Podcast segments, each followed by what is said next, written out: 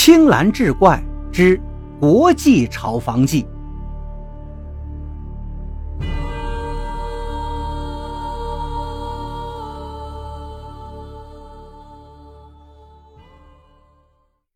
国外发生了金融危机，房价大跌。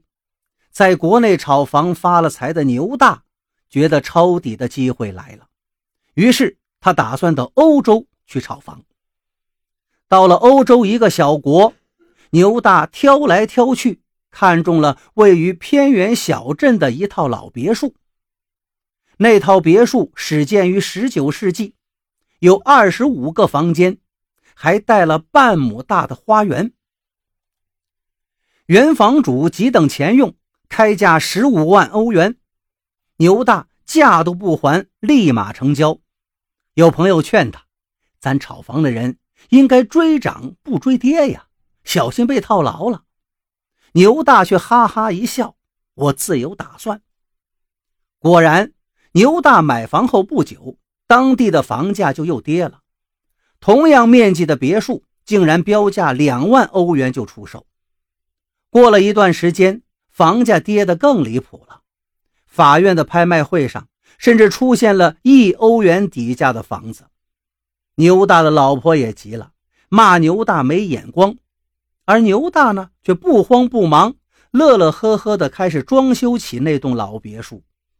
老婆看不懂了，就问他：“咱们又不在这儿住。”你装修这么多房间，买这么多家具干什么呀？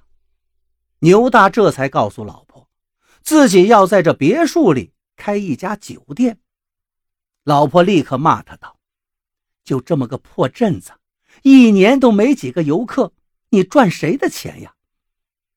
牛大指着远方飘扬的邻国的国旗，故作神秘地说道：“我有个绝妙的想法，你看到没有？”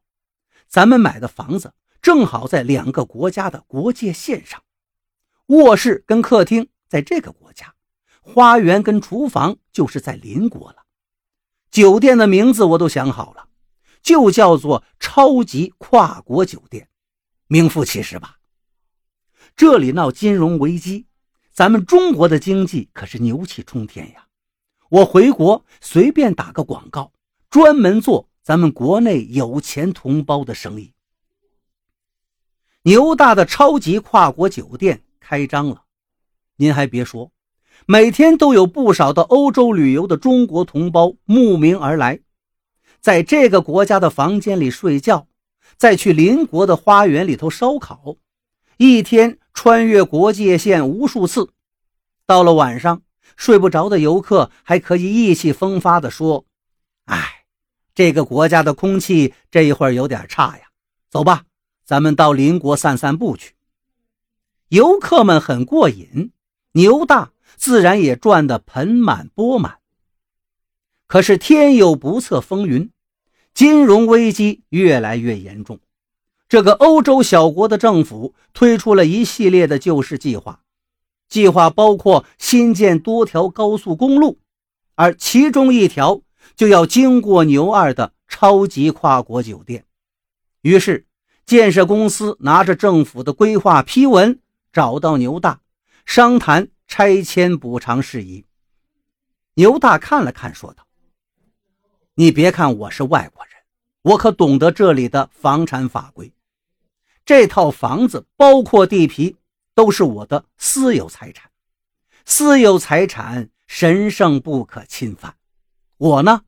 不卖，你们这公路呀，绕着道走吧。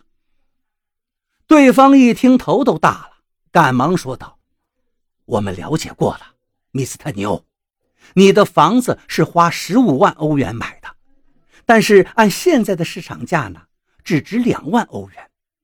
当然，考虑到你的商业损失，我们愿意出二十万欧元。”牛大嘿嘿一阵冷笑，却提出了。八百万欧元的价格，对方耸了耸肩道：“那样的话会引起连锁反应的。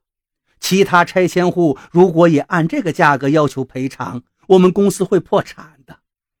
这样吧，二十二万，这已经是我们的底线了。”牛大才不管这些呢。他听说过，这个国家曾经有一条高速公路，因为农场主不肯卖地，就被迫绕了一个大弯。现在他的酒店生意正火爆呢，两年就可以赚二十二万欧元。傻子才会卖。